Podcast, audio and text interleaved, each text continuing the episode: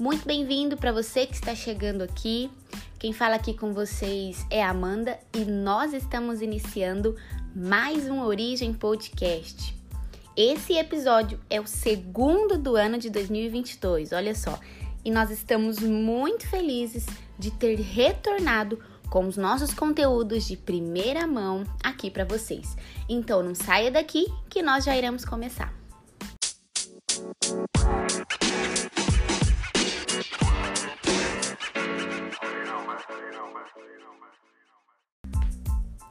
Bom, hoje nós iremos falar um pouco a respeito do chamado de Moisés. E antes de nós iniciarmos, nós iremos falar um pouco sobre o início de sua história. Moisés, para quem não sabe, foi descendente da tribo de Levi, ali do clã de Coate. Seus pais foram Joquebede e Anrão. Moisés ele foi conhecido por ser escolhido por Deus para liderar o povo de Israel em sua libertação da escravidão dos egípcios. E a história de Moisés na Bíblia está registrada entre os livros de Êxodo e Deuteronômio. Escritor ali dos primeiros cinco livros da Bíblia, Moisés é considerado o principal personagem bíblico do Antigo Testamento. Ele foi o legislador por meio do qual Deus constituiu os hebreus como nação e também os conduziu até os limites da terra prometida. Quando ele nasceu ali no Egito, havia uma ordem do faraó de que todo menino hebreu fosse lançado no rio. Todavia, os seus pais acabaram desafiando esse decreto, essa lei, e esconderam o menino.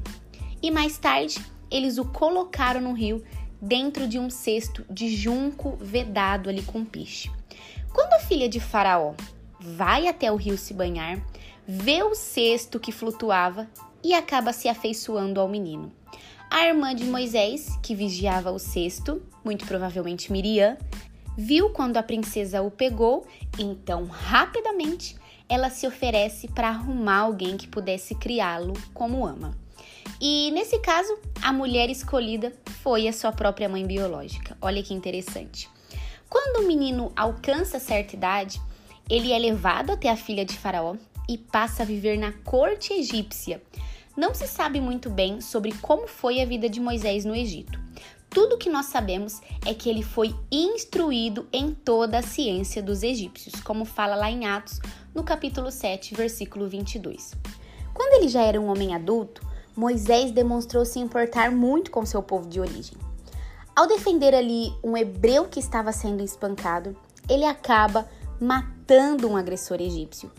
Moisés acaba pensando que ninguém havia visto o que ele fez, mas no outro dia, ao tentar intervir na discussão entre dois hebreus, um deles lhe acusou de assassinato. Quando o faraó soube o que Moisés havia feito, procurou matá-lo.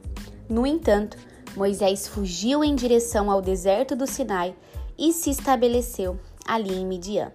E foi em Midian que ele ajudou e protegeu as filhas de Reuel, também chamado como Jetro. Moisés também acaba se casando com uma das filhas desse homem, com o nome de Zípora. Com ela, ele acaba tendo dois filhos, Gerson e Eliezer. Ele também passou a cuidar dos rebanhos do seu sogro. Foi enquanto estava sendo pastor de ovelhas que Deus se revelou a Moisés e o convocou para liderar o povo de Israel em sua libertação do Egito. Ele estava cuidando do rebanho no deserto quando viu uma sarça ardente. Alguns entendem que a sarça ardente seja uma referência ao povo de Israel, um povo perseguido, mas não consumido. Eu já acredito que a sarça tinha muita semelhança em relação àquilo que Deus estava fazendo na vida de Moisés, de um homem desconhecido, fugido, morando em terra estrangeira para um libertador de mais de milhões de pessoas, de um homem que era visto como fracassado, longe da sua terra, origem e nação, para um enorme líder. A sarça, na verdade, estava representando ali a vida de Moisés e os seus futuros dias como libertador. Uma vida que, apesar de ser ardente na aflição, não se consumiria. Moisés ele passou 40 anos como servo fiel ali em Midian, como seu sogro, com a sua esposa e com seus filhos. E acredito que era Deus o preparando para as difíceis tarefas que ele enfrentaria em sua jornada logo à frente. Durante o período ali de 40 anos, Moisés ele foi lapidado por Deus. Deus estava o preparando para um propósito nobre, que era a libertação de Israel da escravidão severa. Percebe que Moisés ele levanta quatro questionamentos quando Deus o chama. A primeira questão é: quem eu sou? A segunda é: quem é que me chama? A terceira é: o que devo fazer? A quarta é: não consigo falar bem. A quinta é: não quero ir, não tem outra pessoa? Olha quantas dúvidas ele tinha, quanto medo do desconhecido. Mas imagina um homem que viveu escondido por 40 anos em uma terra estrangeira e que já estava com 80 anos. Não dá para esperar nada diferente, né? No capítulo 4 ali de Êxodo, Deus acaba se irando com Moisés pela sua relutância em obedecê-lo por não se achar capaz. Que ele chega a falar assim: Não é Arão seu irmão? Então, ele fala fluentemente. Porém, eu falarei contigo e ele falará ao povo. Olha só, um homem como Moisés, com medo de falar com Faraó e também falar em público. Moisés ele colocou pelo menos uns cinco impedimentos para fazer aquilo que estava sendo chamado. Será que ele é diferente de mim e de você? Bom, depois dele ter passado 40 anos cuidando de ovelhas ali no deserto, Moisés ele retorna ao Egito para confrontar Faraó e pedir a liberação do povo hebreu. Naquela ocasião, ele já estava com 80 anos de idade. Como vocês sabem da história, Faraó se opõe ao pedido de Deus, mas depois de 10 pragas, libera o povo para peregrinação até Canaã. O povo parte em direção ao Sinai, sendo alimentado pelo maná que Deus enviava do céu. Foi ali no Sinai que Moisés recebeu a lei de Deus.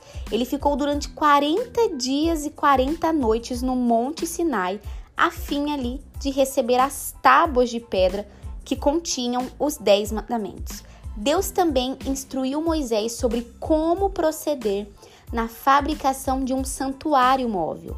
Este serviria de local apropriado para adoração ao nosso Deus.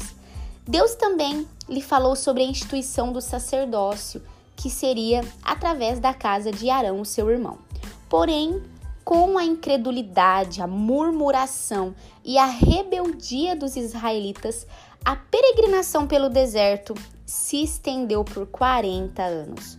O resultado foi que a primeira geração que havia saído do Egito morreu antes de entrar na terra prometida. Moisés ele foi realmente um exemplo de líder, de libertador, de dirigente, de mediador, de legislador, de profeta e foi, sobretudo, um grande homem de Deus. O caminho que ele trilhou com Deus nos ensina que ninguém nasce pronto e existe um processo para todos nós. De pastor de ovelha a pastor de multidão, porém com medos e incertezas, como eu e você. Olha a vida de Moisés. Nós vemos o quanto ele amadureceu e foi aperfeiçoado por Deus.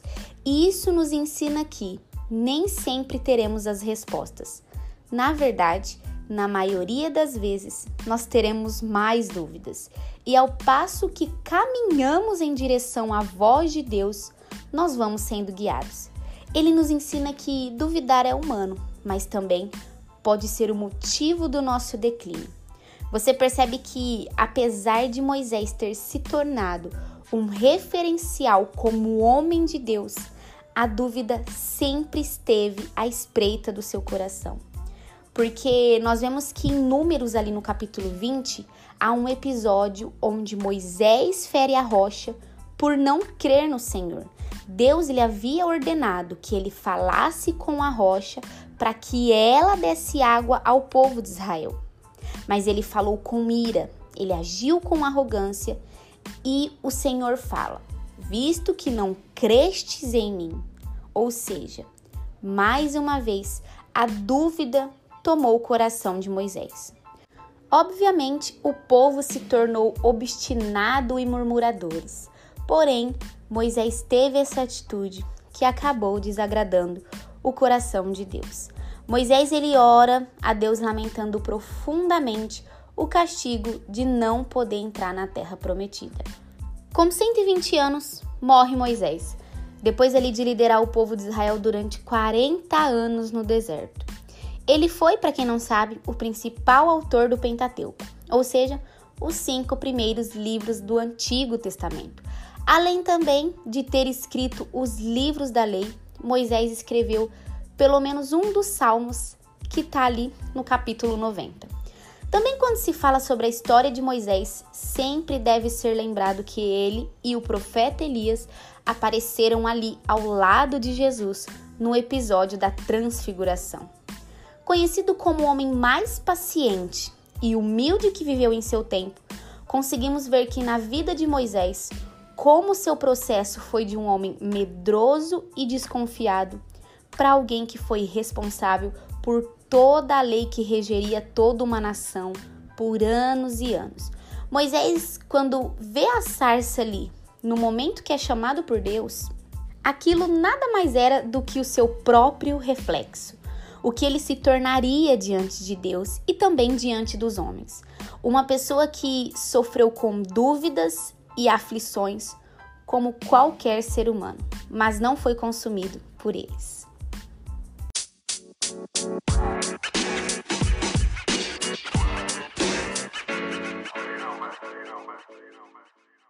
Bom, infelizmente nós vamos ficando por aqui e esse é o momento de você dizer: Ah, brincadeiras à parte, não fica triste, logo tem mais conteúdo para vocês de primeira aqui. Não esqueçam de compartilhar e, mais importante, refletir sobre essa história desafiadora do chamado de Moisés. Até o próximo Origem Podcast. Tchau!